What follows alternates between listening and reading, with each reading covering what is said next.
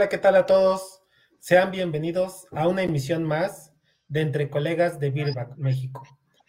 El día de hoy tenemos un programa muy especial y que va a ser mucho interés para todos ustedes, sean del gremio o no lo sean.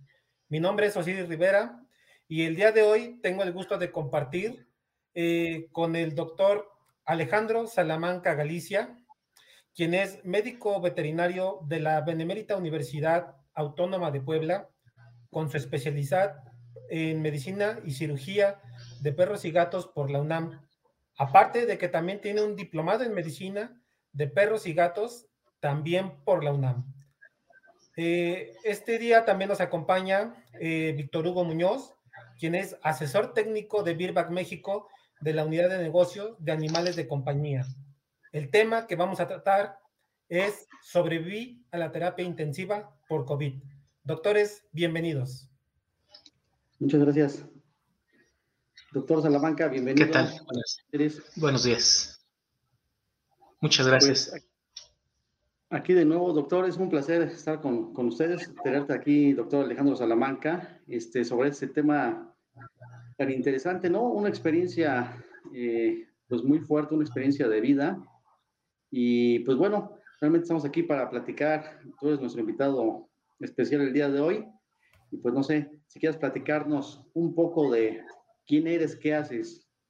Bueno, eh, yo comienzo a estudiar la carrera de medicina veterinaria sobre el año 1993 en la Emérita Universidad Autónoma de Puebla termino mis estudios sobre el año 98.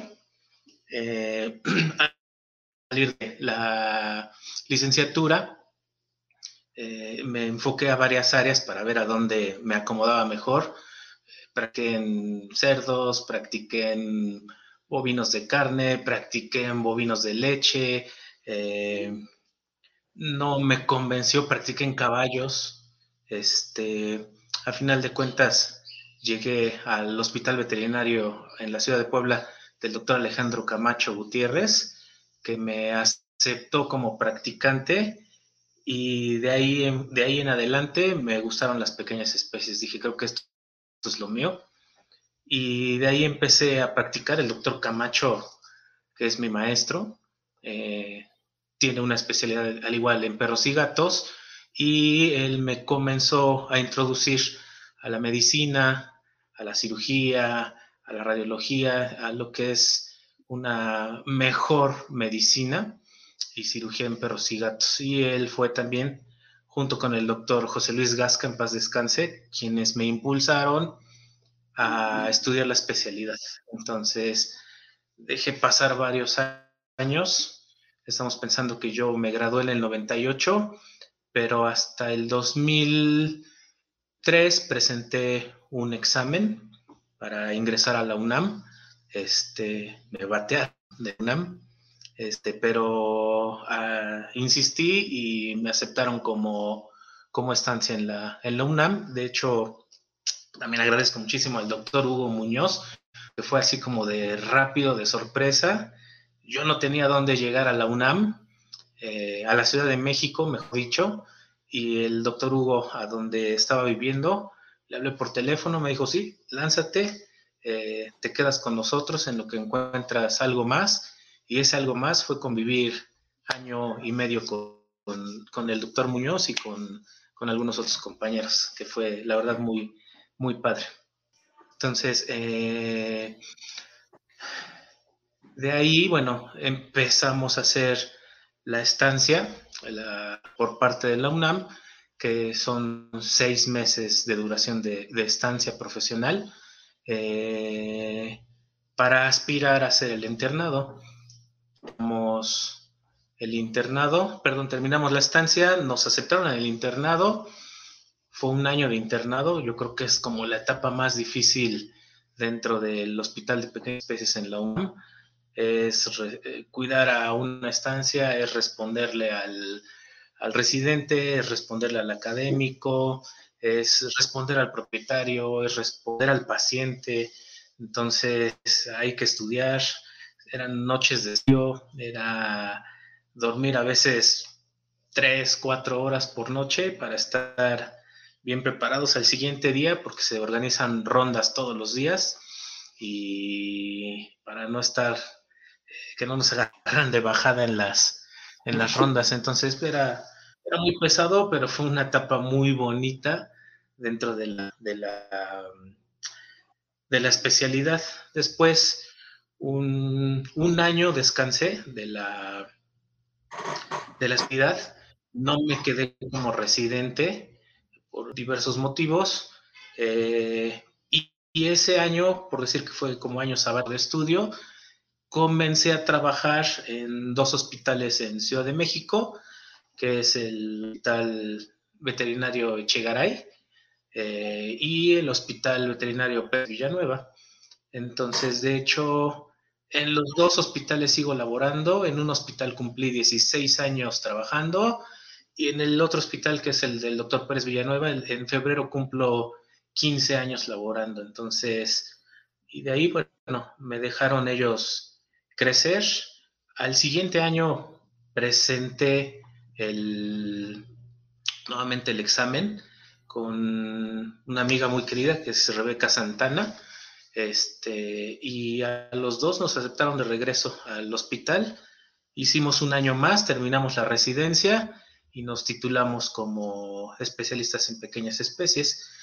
Y ahí también recibí muchísimo apoyo por parte de los dos hospitales, porque me daban ahí como una, como una beca por estar estudiando, por estar trabajando. Entonces yo ya estudiaba, era residente, también es carga de trabajo importante. Ah, y aparte hacía guardias nocturnas. Entonces, la verdad es que sí, era muy pesado porque eh, dormía como dos o tres horas por día para hacer las guardias nocturnas y después caerle al hospital eh, para hacer el día. Y si tenía yo labores en el hospital como guardia nocturna o guardia de urgencia o guardia de anestesia, guardia de blandos o guardia de ortopedia, era salir a las 8 de la noche y córrele para el trabajo una hora, pedía yo permiso de llegar una hora tarde y me hacía la nocturna, me salía yo a las 5 de la mañana, me iba a la casa, me bañaba y me regresaba al hospital. Entonces, sí fue una época pesada, pero también fue una época muy bonita porque sigue uno conociendo eh, a muchas personas, a muchos médicos, sigue uno creciendo de manera personal y de manera profesional. Entonces, bien, ha sido un camino largo. De ahí eh, muchos doctores, el doctor Alejandro Camacho, quien me introdujo al área de ortopedia eh, en el hospital de pequeñas especies, eh, me metí un poquito más en el área de ortopedia, saliendo del hospital en concursos varios, talleres, me empecé a enfocar muchísimo más a lo que es el área de eh, ortopedia principalmente, y de ahí, bueno, ya con apoyos de, grandes ortopedistas como es el doctor Santos Coy, el doctor Beremis, el doctor Antonio Claudio, el doctor Read Catrip, el doctor Eric Islas, eh, Joel, muchos doctores que me han echado la mano para seguir creciendo. Y ahora en los dos hospitales a donde yo laboro, yo me encargo del área de ortopedia, tanto en consultas como en cirugías. Y afortunadamente también tenemos trabajo, trabajo externo. Voy a operar algunos otros hospitales. En total opero en cinco hospitales. La doctora Tamariz, con el doctor Val, con el doctor Leonel, en Ciudad Brisa con el doctor Leoni, en Azcapotzalco con, con mi amigo muy querido Enrique. A veces vengo a Puebla para operar con el doctor Alejandro Estrada. Entonces, ha valido mucho la pena prepararse, desvelarse, matarse, porque después vienen las recompensas a través de, que reconocen la labor o el trabajo de uno. Muy bien. Entonces, es como una, breve reseña de, de mi historial académico. Muy, muy bien.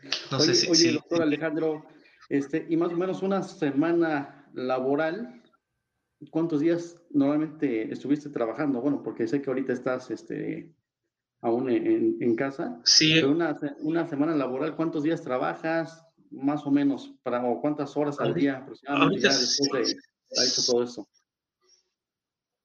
Sí, ahorita sigo de incapacidad. En realidad, estoy de, incapacidad desde la última semana de, de, julio. Ahorita les explico el por qué. Pero mis semanas laborales eran pesadas. En realidad, los turnos en los hospitales era con el doctor Leonel, jueves, tarde, noche, y tarde, noche es de 3 de la tarde al siguiente día a las 8 de la mañana. Viernes, tarde, noche. El sábado daba consulta en la tarde igual de 3 a 8 con el doctor Valdés. El domingo eh, consulta de 3 a 8 con el, en el hospital del doctor Valdés. Y el domingo en la noche otra vez guardia nocturna de 9 de la noche a 9 de la mañana del lunes. El lunes salgo corriendo. Si ya tengo cirugías programadas en alguno de los dos hospitales o en algún hospital externo, eh, corro, esterilizo el instrumental o a veces un día antes por la mañana esterilizo todo y salgo corriendo otra vez para hacer cirugía a veces es una cirugía, a veces pueden ser dos. Los días lunes, martes, miércoles son para cirugías. Entonces, los últimos tres o cuatro meses antes de la incapacidad era operar lunes, martes, miércoles y a veces operaba también el viernes en la mañana. Entonces, el trabajo en Ciudad de México es, hay mucho trabajo, el trabajo no para ahí. La verdad es que las personas tienen mucha educación en cuanto al cuidado de las botas y, bien cualquier cosa que a ellos les preocupa, inmediato corren con el médico. A veces incluso por alguna cuestión muy sencilla van y, ocupan la guardia nocturna. Entonces, en realidad a veces no tenía yo días de descanso. Yo creo que eso influyó un poco en que mi sistema inmune en determinado momento colapsara, pues ya eran, desde que llegué a Ciudad de México en el 2004 hacía guardias nocturnas en el hospital y desde ahí hasta mediados de este año a trabajar mañana noche, mañana noche, mañana noche. Entonces, yo creo que eso terminó mermando un tanto la salud y a veces no lo hace uno tanto por el dinero. Sí influye la lana, pero en realidad tiene uno una responsabilidad con los jefes, con los amigos que te dicen, ah, pero bueno, pues vamos, a veces por el paciente dices, te mandan las radiografías y dices, pobre perro, no, sí voy, o sea, sí voy. Entonces, son jornadas de trabajo en Ciudad de México muy, muy pesadas. Entonces, era, no, no descanso, ¿eh? A veces. Sí. Oye, y bueno, con ese ritmo de pues, trabajo, perdón que te, que te interrumpa, este, pues, o sea, ¿te gustaba ese ritmo de trabajo? ¿O alguna vez dijiste, híjole, como que si son demasiados días, casi no descanso? ¿O pues, te dejas llevar por la inercia? O sea, ¿eres feliz con ese ritmo de trabajo? Pues, sabes, te vas acostumbrando, pero de hecho yo trabajaba jueves tarde noche, viernes tarde noche, sábado tarde noche y domingo tarde noche. Hace dos aproximadamente dejé guardia el sábado en la noche porque ya me sentía yo cansado, porque era de que no podía yo tener vida social realmente. Todos quieren salir el fin de semana, eh, o antes de la pandemia igual todos queríamos salir los fines de semana. Y pues no, Alejandro, y ya a veces ni me invitaban, ¿no? Pues sabían que ni siquiera iba a ir.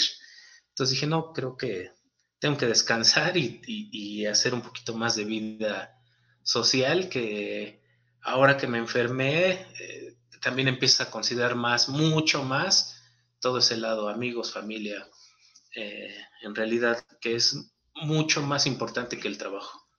Doctor, eh, comentabas que llevabas una, un ritmo de trabajo muy acelerado. nos vamos enterando de que comienza precisamente, bueno, que esto puede haber dañado tu sistema inmune a finales del 2019 es cuando empieza a venir la información de, la, de los primeros casos de COVID. 28 de febrero se presenta, eh, del 2020 se presenta el primer caso en México. ¿Cómo fue eso, digamos, o cómo lo fuiste tú asimilando con tu ritmo de trabajo? ¿Lo dejaste totalmente de lado? ¿Sí lo tenías concientizado? Digo, no, no nadie sabíamos hasta qué grado iba a llegar, pero ¿cómo empieza todo a encajar eh, tu vida con lo que va sucediendo a nivel mundial del COVID? Pues bueno, de hecho, sí. Si nosotros queríamos mantener el ritmo de trabajo, que de hecho sí bajó en los primeros meses del trabajo, yo creo que se vio a mí en general, y, y, bueno, bajó un poquito el trabajo y nosotros también, obviamente, si queríamos seguir trabajando tanto para seguridad propia como para seguridad de las personas con las que íbamos a trabajar, era ya utilización de el gel o alcohol directo. Yo tengo un atomizador con alcohol, alcohol puro, y atomizarse las manos todo el tiempo, la utilización de las KN95, a veces doble, doble cubreboca, eh, utilización de estas máscaras de, o caretas, mejor dicho, de mica. Entonces, para lavarse las manos constante, constante, constante, desinfectar el coche. Entonces, sí, en realidad, sí tuvimos precaución. Al final, por ahí, yo creo que eh, en los dos hospitales a donde trabajo hubo compañeros que se enfermaron. En un hospital enfermaron tres, en otro hospital igual enfermaron cuatro. Y por ahí seguramente cuando estaban incubando el problema en algún descuido, pues me contagié, ¿no? Entonces traté de ser lo más cuidadoso posible, pero pues a veces ni siquiera las personas que están enfermas lo saben, no se sienten mal, son portadores sanos, a veces uno dice, pues, convivo con ellos todo el tiempo, eh, das un descuidito y pum, todo, todo colapsa. Entonces, pero sí, sí, sí, tuvimos por ahí mucho cuidado. ¿Cómo te enteras que estás enfermo? O sea, este, te empiezas a sentir mal, ¿cómo descubres que, estás enfermo? ¿Sospechas que tienes COVID o cómo, cómo pasa eso? Digamos, pues un día común y corriente, ¿qué, pasó en ti? Sí, de hecho, el, eh, fue un fin de semana en el cual, en realidad yo no soy como, a mí me gusta más el frío, ¿no? No soy tan friolento. Entonces íbamos a ir a cenar porque salimos del turno de trabajo y de repente como que me dio un poco de frío, dije, qué raro, dije, bueno, me puse mi sudadera, eh, no me sentía mal, no tenía yo fiebre, no tenía ni dolor de garganta, ni ardor de ojos, nada, todo estaba normal, solo me dio un poco de frío. Al siguiente día tuve cirugía, que fue el día lunes. El martes tuve otra cirugía pero como a mitad de la cirugía me empecé a sentir cansado y empecé a sudar así mucho, mucho. Y dije, no, no me siento bien. Terminé la cirugía. Eh, cuando bajé todas mis cosas del, hospital para subirlas al coche, me dolía muchísimo la cabeza, este, mi temperatura se estaba empezando a elevar. Entonces, en ese mismo momento dije, algo no anda bien. Me fui corriendo para hacerme una prueba y resulté positivo a COVID. Entonces avisé inmediato en mis dos, en mis dos trabajos y a los lugares a donde había yo ido recientemente para avisarles que estaba yo enfermo, que por ahí igual tuvieran como sus precauciones, ¿no? Porque igual si yo ya estaba enfermo, quiere decir que también cursé por un periodo de incubación. Entonces, pues bueno, para, para precaución, ¿no? Para ellos. Entonces pensé que iba a ser algo muy ligero. Dije, seguramente me visité al médico, me mandó, me prescribió medicamentos. A final de cuentas dije, esto va ser Yo había visto algunos casos de mis compañeros, por ejemplo, que tardaron tres semanas, 15 días, un mes en recuperarse seguramente me va a ir bien, tomo los medicamentos, me aíslo en la casa y todo listo.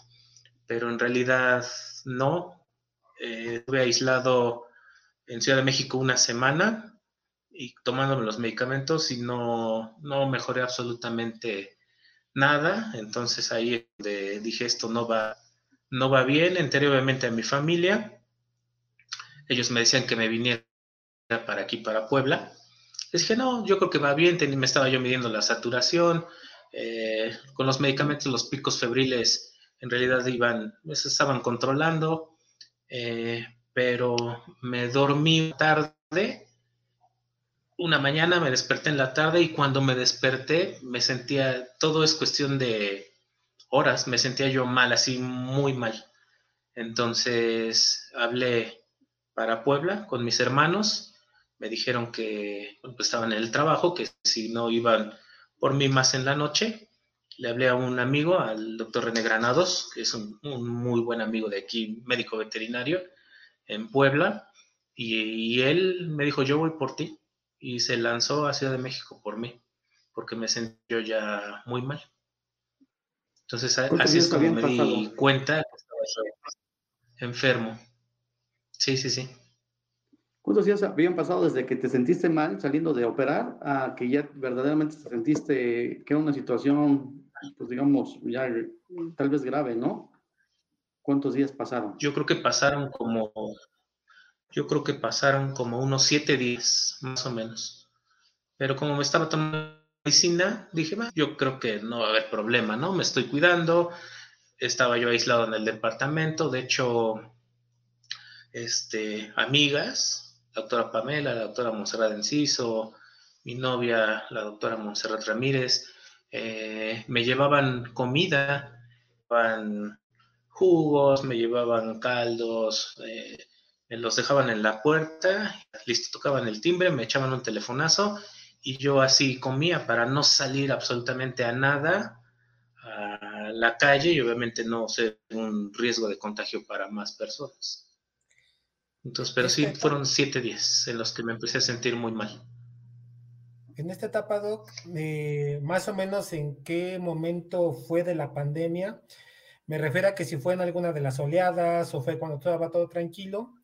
Y sobre todo también preguntarte mentalmente cómo te afectaba si veías noticias, si escuchabas la radio, porque hay quienes me han comentado que pasaron por el COVID, que a veces fue más mental la situación que física. Bueno, sabemos que eh, a ti te tocó algo muy complicado, pero ¿cómo empezaste a vivir esa primera etapa? Ah, pues en, realidad eh, no fue, yo creo que oleada. Ah, te digo, fue a, finales de julio, eh, pero sí fue cuando empezó a entrar la variante del virus o de la, variante Delta del COVID. De hecho, fue la variante Delta la que me afectó a mí, la mutación Delta. Entonces, por eso a mí me generó muchísimos, muchísimos problemas y de hecho eh, yo estaba mentalizado a que, las cosas iban a estar bien. Yo dije, en 15 días voy a estar como si nada. Entonces otra vez trabajando y listo para la acción, pero en realidad no, todo se fue para abajo. Sí se empieza uno a, dices, ¿por qué no mejoro? Me estoy tomando los medicamentos, estoy siguiendo las reglas o las indicaciones del doctor, estoy aislado. Eh, si empiezas y estás solito en casa, si te empieza a, mermar un poquito la anímica, el, todo este aislamiento y todas las preguntas que empiezan a surgir de por qué me enfermé yo, por qué me tocó a mí, por qué no mejoro, eh, por qué, híjole, pues esta enfermedad no puedo ver a mi familia, no puedo ver a mis amigos, entonces no puedo ir a trabajar. Dejé por ahí algunos pendientes incluso de cirugías que ya tenía programadas, tuvieron que reprogramarlas o cancelarlas porque, bueno, no, ya no podía yo asistir a, hacer una, cirugía.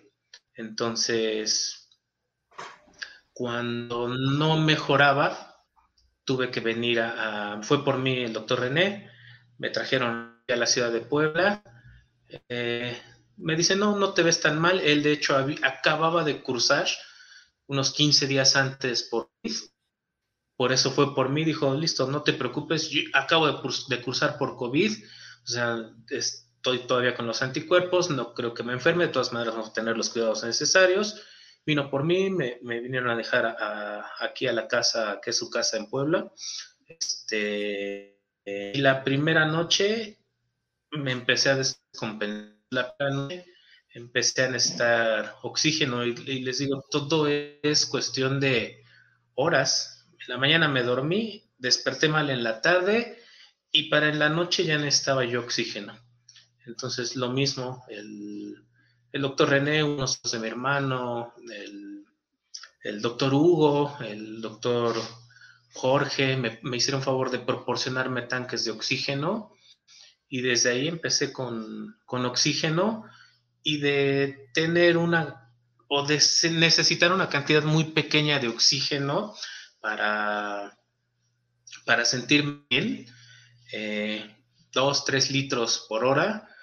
Al final necesitaba yo 15 litros por hora para que no me ahogara o mi saturación de, de 85, porque si no mi saturación se mantenía sobre 70, 73 y no tenía oxígeno.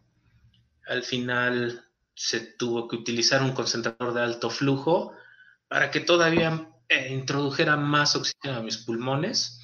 Eh, la doctora Teresa Tamariz me ayudó con una consulta para un neumólogo. De hecho, llegando a Puebla, me consultaron tres internistas, tres tratamientos diferentes, no funcionó ninguno.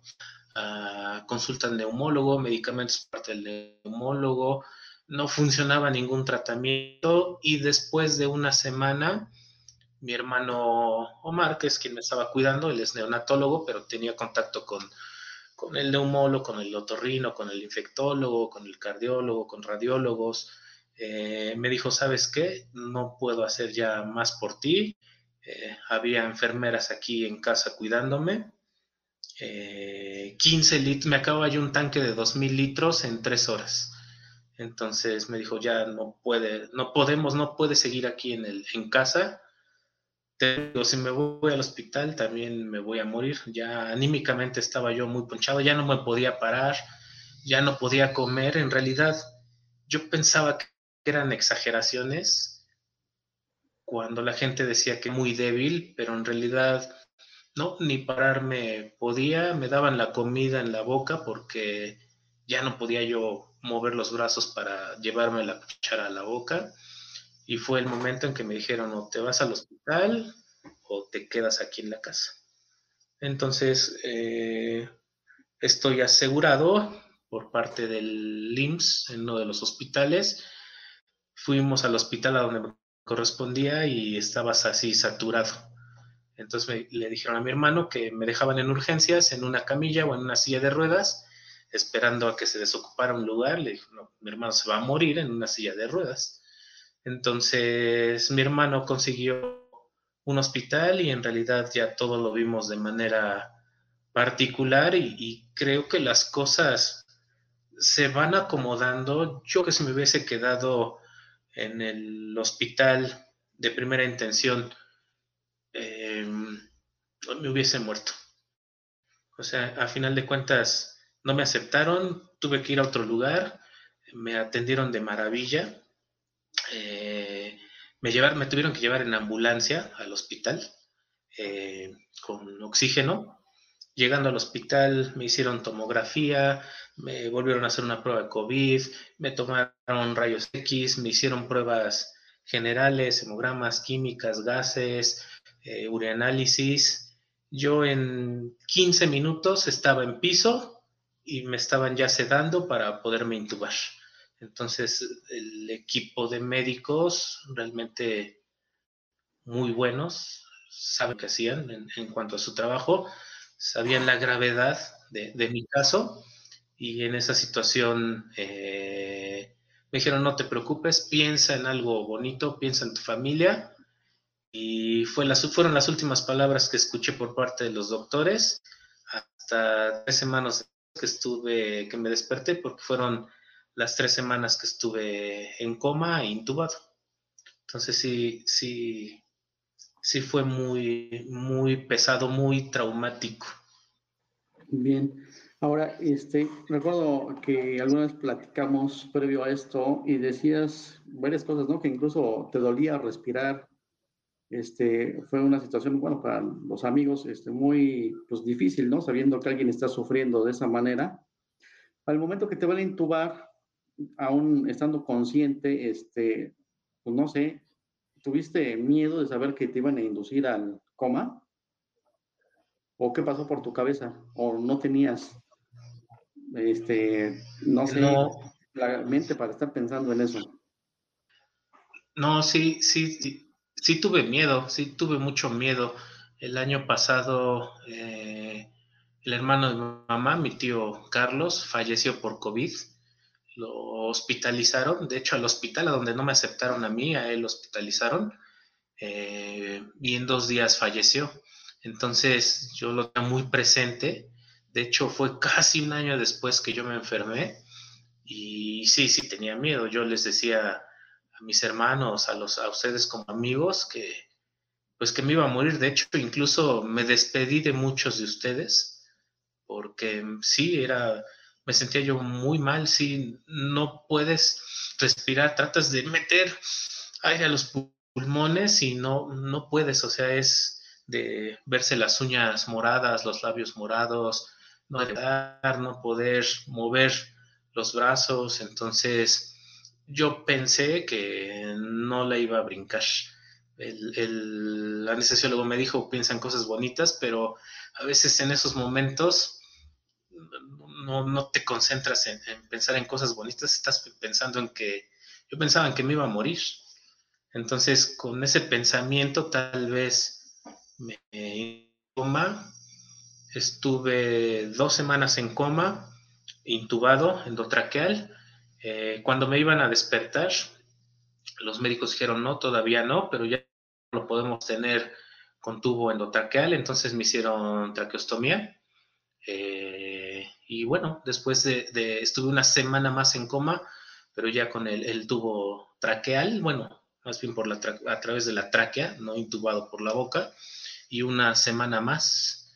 Después de eso fueron como unos cuatro o cinco días después del coma que estuve alucinando. Yo me imagino por, la serie de medicamentos que se me administraron para mantener el coma. Dentro de la el coma desarrollé insuficiencia renal, desarrollé insuficiencia hepática, desarrollé problemas en el páncreas, desarrollé problemas en el corazón, arritmias, bradicardias, entonces era de, ahora el corazón y el cardiólogo, y ahora el, riñón, y pues manden a llamar al, especialista, ¿no? Al nefrólogo, y ahora el hígado, pues y al internista, ¿no? Entonces, en realidad sí fue muy, muy pesado, cuando ya estaba yo consciente, eran tubos conectados por todas partes, máquinas por todos lados, monitores. Ah, eh, y cuando me desperté, quise levantarme y no me pude levantar. El COVID ya problemas en todo el organismo, un proceso inflamatorio generalizado y me generó una enfermedad que se llama Julian Barré, y el Julián Barré afecta el sistema nervioso central. ¿Y qué fue lo que sucedió? Que me quedé sin movimiento, me quedé tetraparético, eh, solamente podía mover la cabeza, el cuello. Eh, perdí 25 kilos en las cinco semanas de hospitalización. Eh, y cuando estaba yo consciente, que los enfermeros me acomodaban, me giraban, me cambiaban, vi, eh, muy delgadito, sin poderme mover. En realidad pasan muchas cosas por la cabeza, eh, desde si ya no me voy a mover nunca más, eh, si voy a poder respirar sin el tubo que tenía en la, en la tráquea, porque todo el tiempo estaba conectado al oxígeno, tenía una vía central, tenía otra vía secundaria, todos los días eran inyecciones o endovenosas o intramusculares o inyecciones en el ombligo, que son los anticoagulantes que duelen horrible. Em, tomas de muestras también días, hemogramas, químicas, eh, gases. Entonces, eh, desarrollé edematización en todo el cuerpo. Yo me imagino que por la insuficiencia hepática, la insuficiencia renal. Entonces, y ah, antes de que me indujeran al coma, uno de mis pulmones no funcionaba el 70% y el otro el 50%. Entonces, es de pensar, no voy a volver a caminar, no voy a despegarme del tubo para volver a respirar normal. Como afecta el sistema nervioso central y eh, a muchas personas les genera que se les olviden cosas, dije, si yo soy médico, no me voy a acordar de las cosas que ya aprendí, no voy a volver a operar. Entonces es, es muy traumático, muy, muy traumático. Entonces, de hecho, como parte de la recuperación eh, post-COVID es manejo por parte del internista, manejo por parte del neumólogo, manejo por parte del otorrino, manejo por parte del imagenólogo, manejo por parte del cardiólogo, nutriólogo y psicólogo apagan, yo no podía estar a oscuras, todo el coma tuve pesadillas. Entonces, cuando me dejaban ya en casa la luz apagada, entraba yo en crisis, entonces, de ansiedad. El psicólogo me dijo que era una cuestión normal, que todos los pacientes que habían cursado por una situación similar a la mía necesitaban un apoyo psicológico para recuperarse. Entonces era cantidad de médicos que me seguían revisando y cantidad de medicamentos que seguía yo, que seguía yo tomando. Y aparte, me faltó la, rehabilitación, que hay que empezarla casi inmediato para empezar a recuperar movilidad. El cardiólogo me comentaba que muchos pacientes que desarrollan Julian Barré o no vuelven a moverse o desarrollan problemas cardíacos que, en los cuales es necesario colocarles un marcapasos, o se quedan conectados toda la vida a un tubo y a una máquina para ayudarlos a respirar. Entonces, en realidad a mí me fue bien después de todo lo que pasó, porque después de las rehabilitaciones, todo el manejo médico, eh, empecé con silla de ruedas, empecé con andadera, con apoyo por parte de otra persona. Ahorita ya camino, ya puedo hacer muchas cosas, mis pulmones van como al 80%, entonces en realidad bien, mi evolución de hecho le sorprende a los médicos porque voy como a la mitad de tiempo que se lleva un paciente y después de todo el colapso que sufrió mi organismo, en realidad voy muy bien, estoy muy contento por, por cómo va mi evolución. Eh, y también estoy muy contento porque en estas situaciones, y es lo que yo comentaba anteriormente, eh, en las cuales por el trabajo te alejas un poco de los amigos, te alejas un poco de la familia, eh, te, aíslas mucho y, te, te, encasillas en el, en el trabajo para que salga lo mejor posible. En estas situaciones te das cuenta de que la familia nunca te va a abandonar. Mis hermanos, mis papás estuvieron al pie del cañón. Todos mis amigos de nuestro chat de especialistas, a los que les mando un saludo enorme, eh, me estuvieron apoyando de manera, de manera moral e incluso de manera monetaria. Eh, obviamente yo dejé de laborar. La pensión que da el, por incapacidad del Seguro Social es nada, así nada. Entonces, en Ciudad de México obviamente yo pago renta, eh, todos los servicios que genera el departamento donde yo vivo. Y de hecho, gracias a mis amigos o a los amigos que hice en la especialidad, fue que yo he podido mantener ahorita todavía ese, ese, ese departamento para regresar ahorita en, yo creo que en enero a, a mis labores, a trabajar, a dar consulta, a empezar a operar otra vez. Entonces, la verdad es que gracias a ellos por su apoyo moral, por un mensajito, por una videollamada, por una llamada, por un video grabado, Entonces, es a donde te das cuenta que los amigos y la familia valen muchísimo y les tienes que dar su, les tienes que dar su tiempo. O sea, si el trabajo es importante, si el dinero es importante, la verdad, sin dinero no hacemos muchas cosas, pero los amigos y la familia valen muchísimo más. Doctor, eh, en esto que nos acabas de comentar, pues obviamente escuchamos que hubo un momento en el que mentalmente estabas devastado, físicamente también. ¿Cuándo llega ese punto de quiebre o ese momento donde dejas de tener esa sensación y comienzas a sentirte afortunado? O, o si hay algún momento o alguna situación donde ya te cambia el chip y dices, pues la libré, estoy vivo. Sí, eh, de hecho es cuando estoy ya aquí en casa, en recuperación.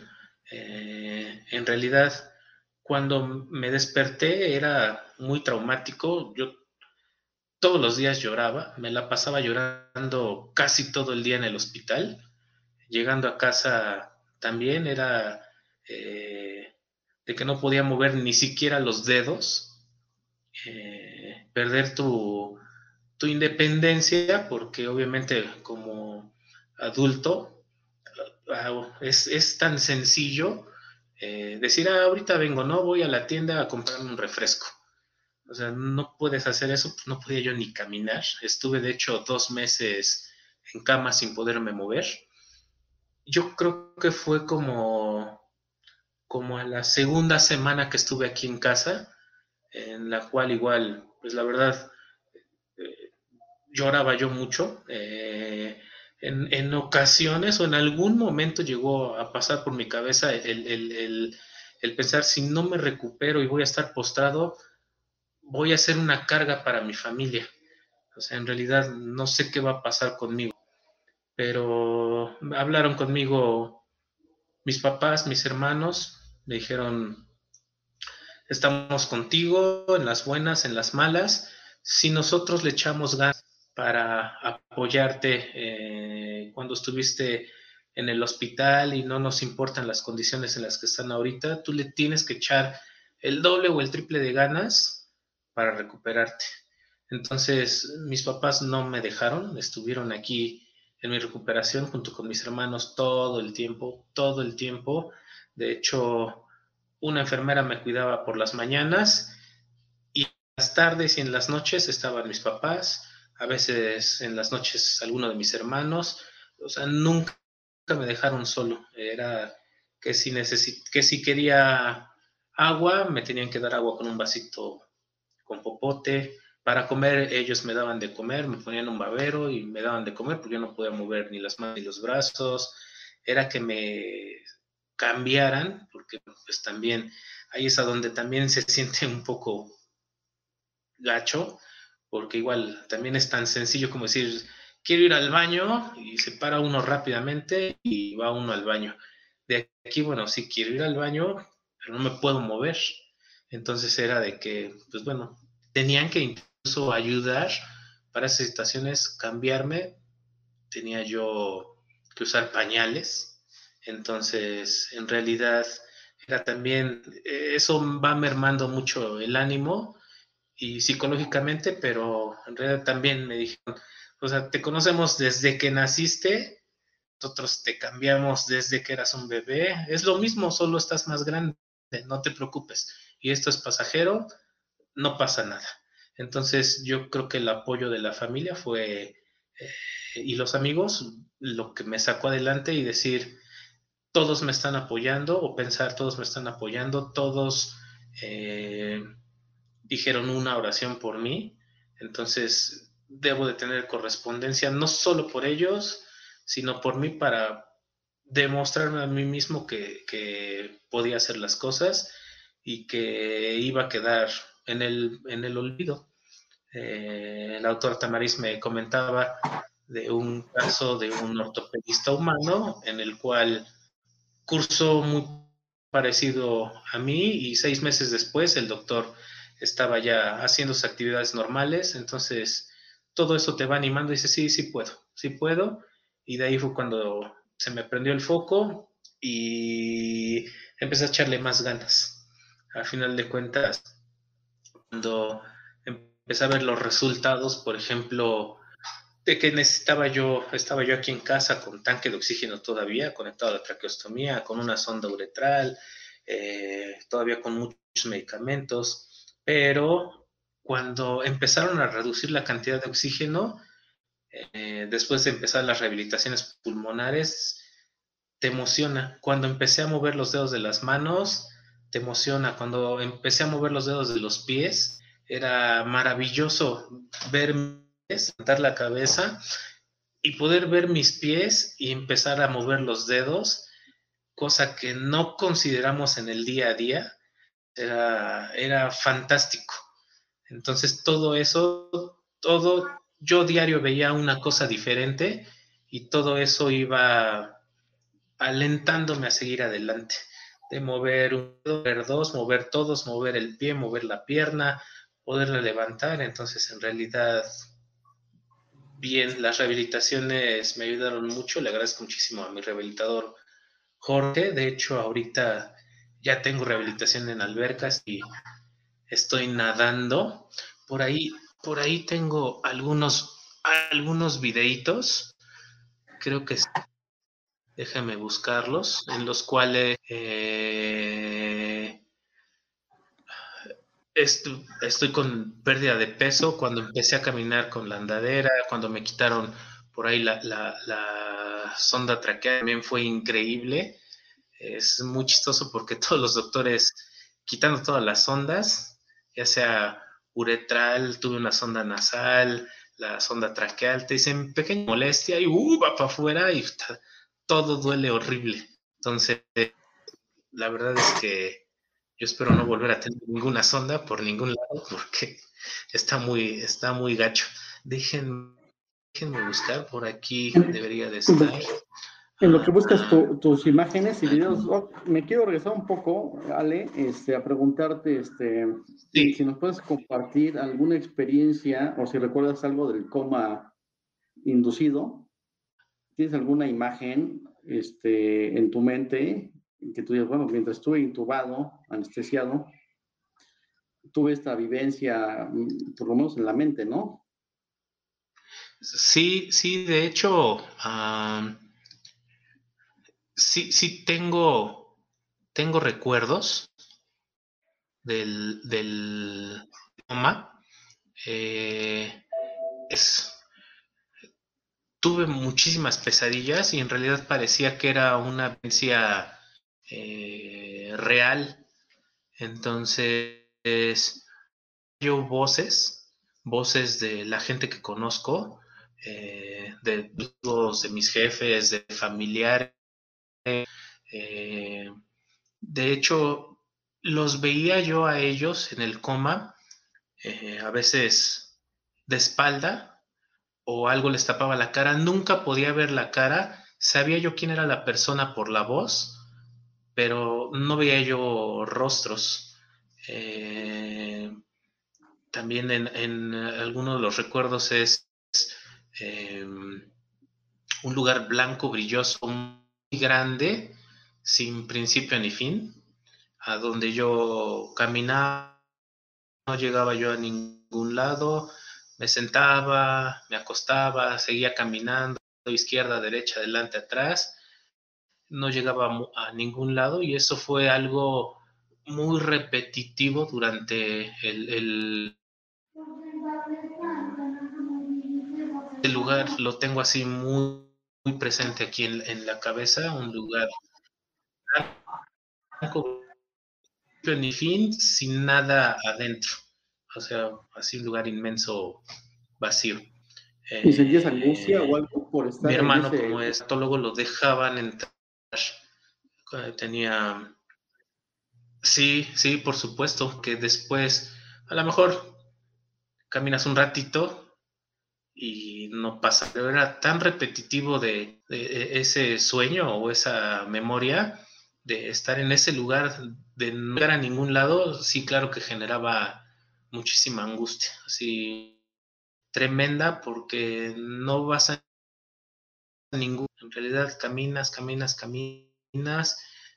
Yo sentía que pasaban horas, sentía que pasaban días y no llegaba yo a ningún, a ningún lugar. Mi hermano que entraba a visitarme me hablaba y yo aún tengo muy presente en la memoria, estando en coma, y en ese lugar eh, la voz de mi hermano que me decía, échale ganas, hermano.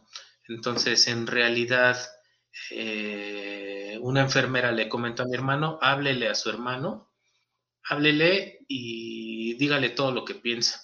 Y yo sí escuchaba la voz de, la voz de mi hermano.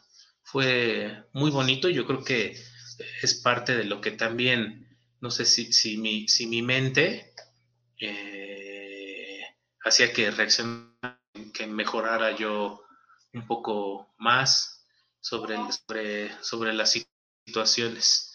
Entonces, ah, eso, mm, algo, algo muy, muy eh, extraño, curioso, no, no, no tengo el término. En realidad, cuando yo estaba muy mal, que ya prácticamente me estaban desahuciando los doctores porque tenía yo un problema renal y hepático muy grave. Eh, mi perrita, este, mi perrita que se llamaba Niña, o le decíamos aquí en K, es una Yorkie que yo adopté cuando estaba haciendo mi residencia en la UNAM. De hecho, ella me acompañaba a hacer eh, en el hospital de la UNAM la tenía yo que andar escondiendo en los consultorios o en las jaulas, o a veces mis internos me la cuidaban, eh, y me la llevaba yo a mis guardias nocturnas, y era mi compañerita de todo el tiempo.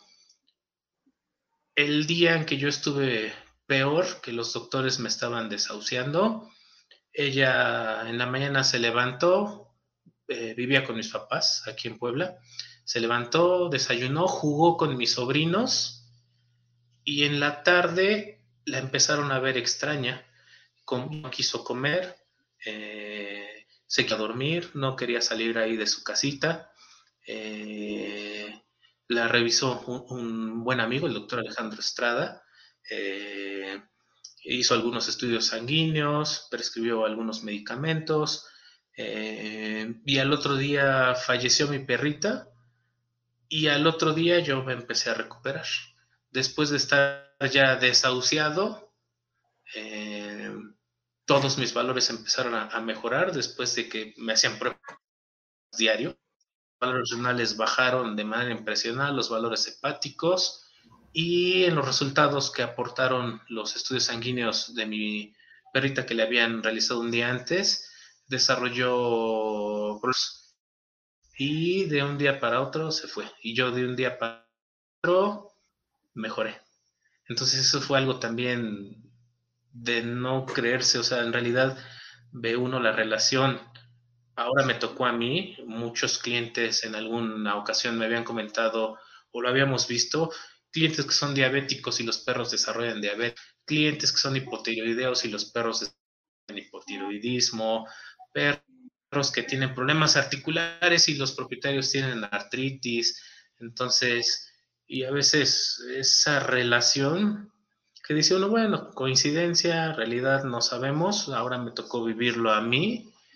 Y mi perrita que un día antes estaba jugando con mis sobrinos, al siguiente día falleció y yo mejoré, mejoré de manera increíble, en la cual los doctores que me habían desahuciado dijeron, esto es, está increíble, es como un milagro el que de un día para otro haya mejorado de manera total.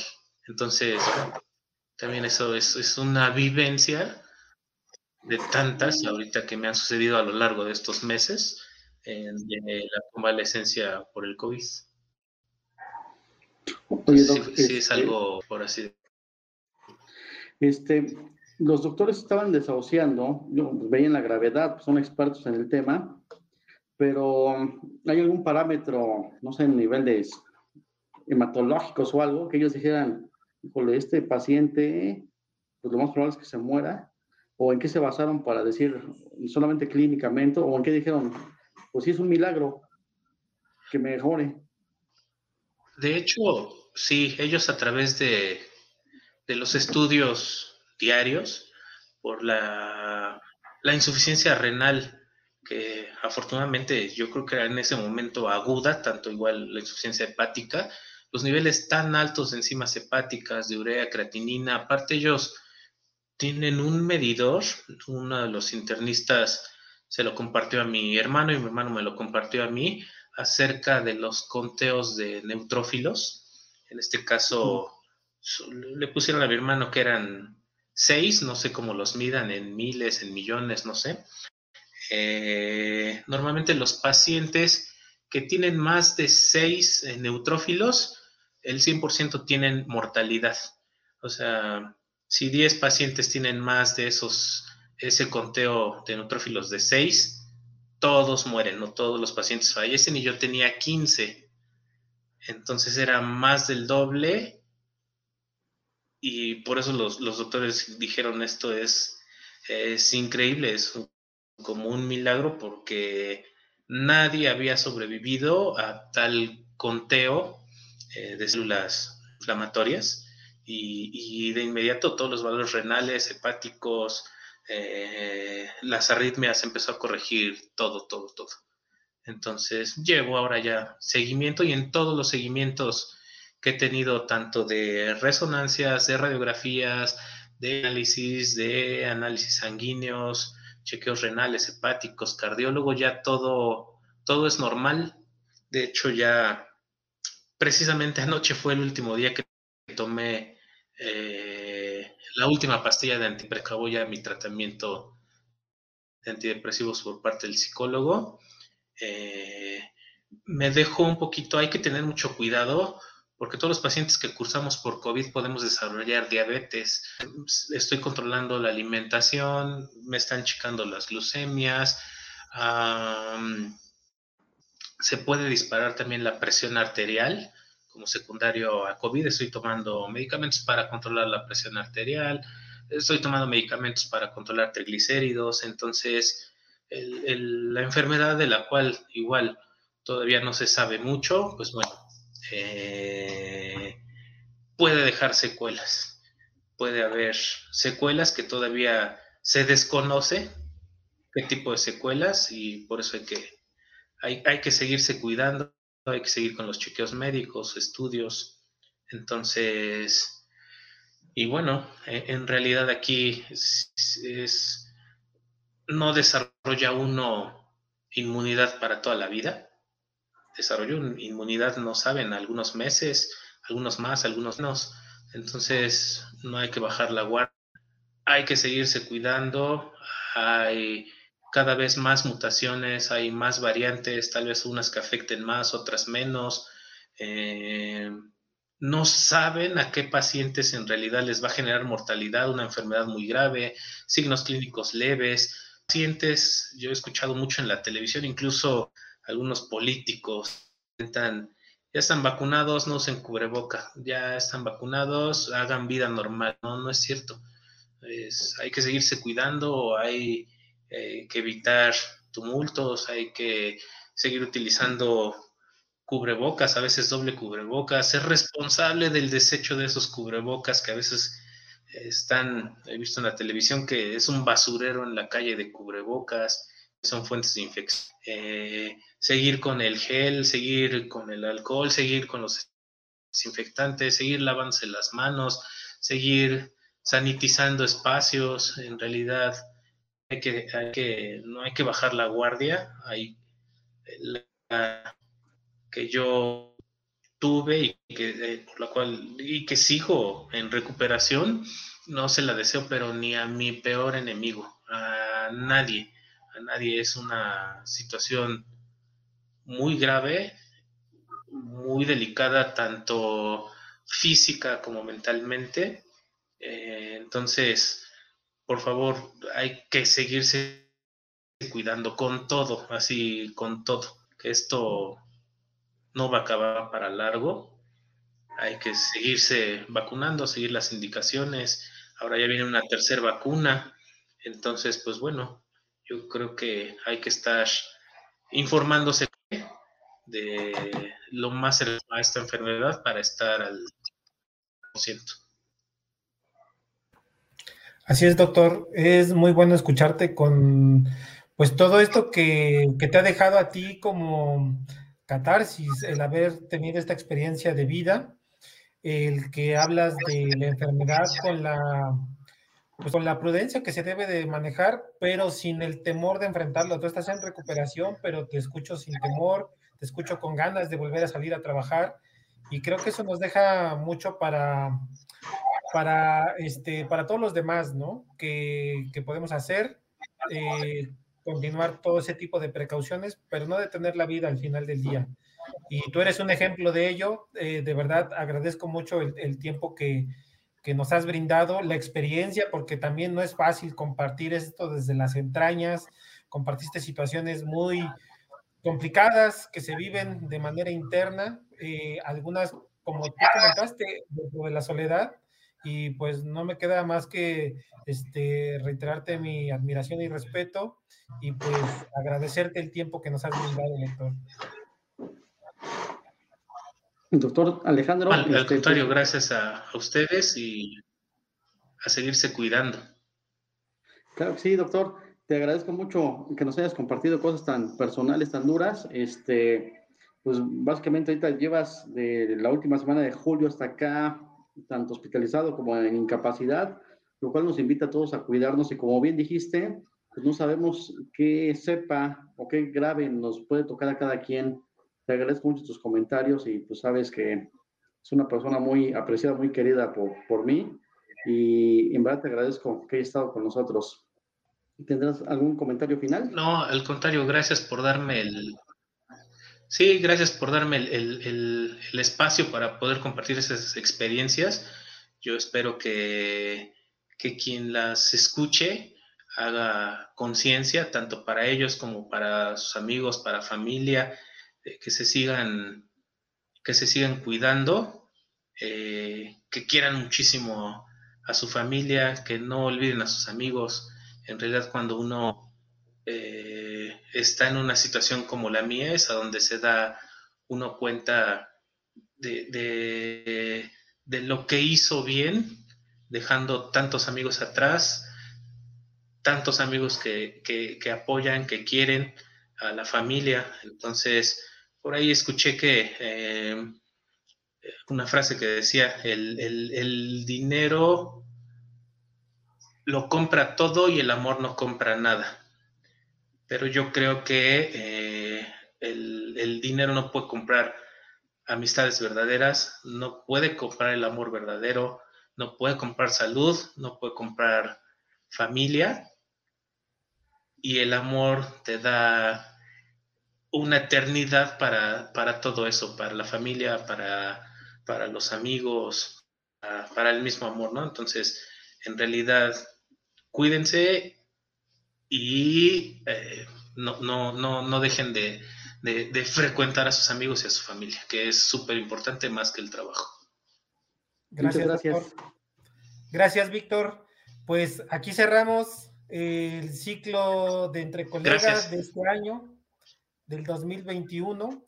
Nos veremos nuevamente el próximo año, el 2022, con más temas de interés para todos ustedes, colegas veterinarios y los que no son veterinarios y también entran a ver estas charlas interesantes.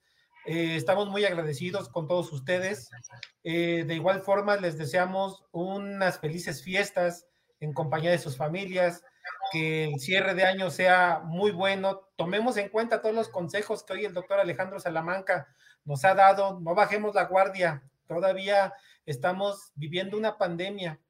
Y bueno, pues a continuar, porque la vida no se detiene y nos vemos el próximo año. Un abrazo a todos en casa y pásenla muy bien. Feliz Navidad a todos. Feliz año también. Cuídense mucho.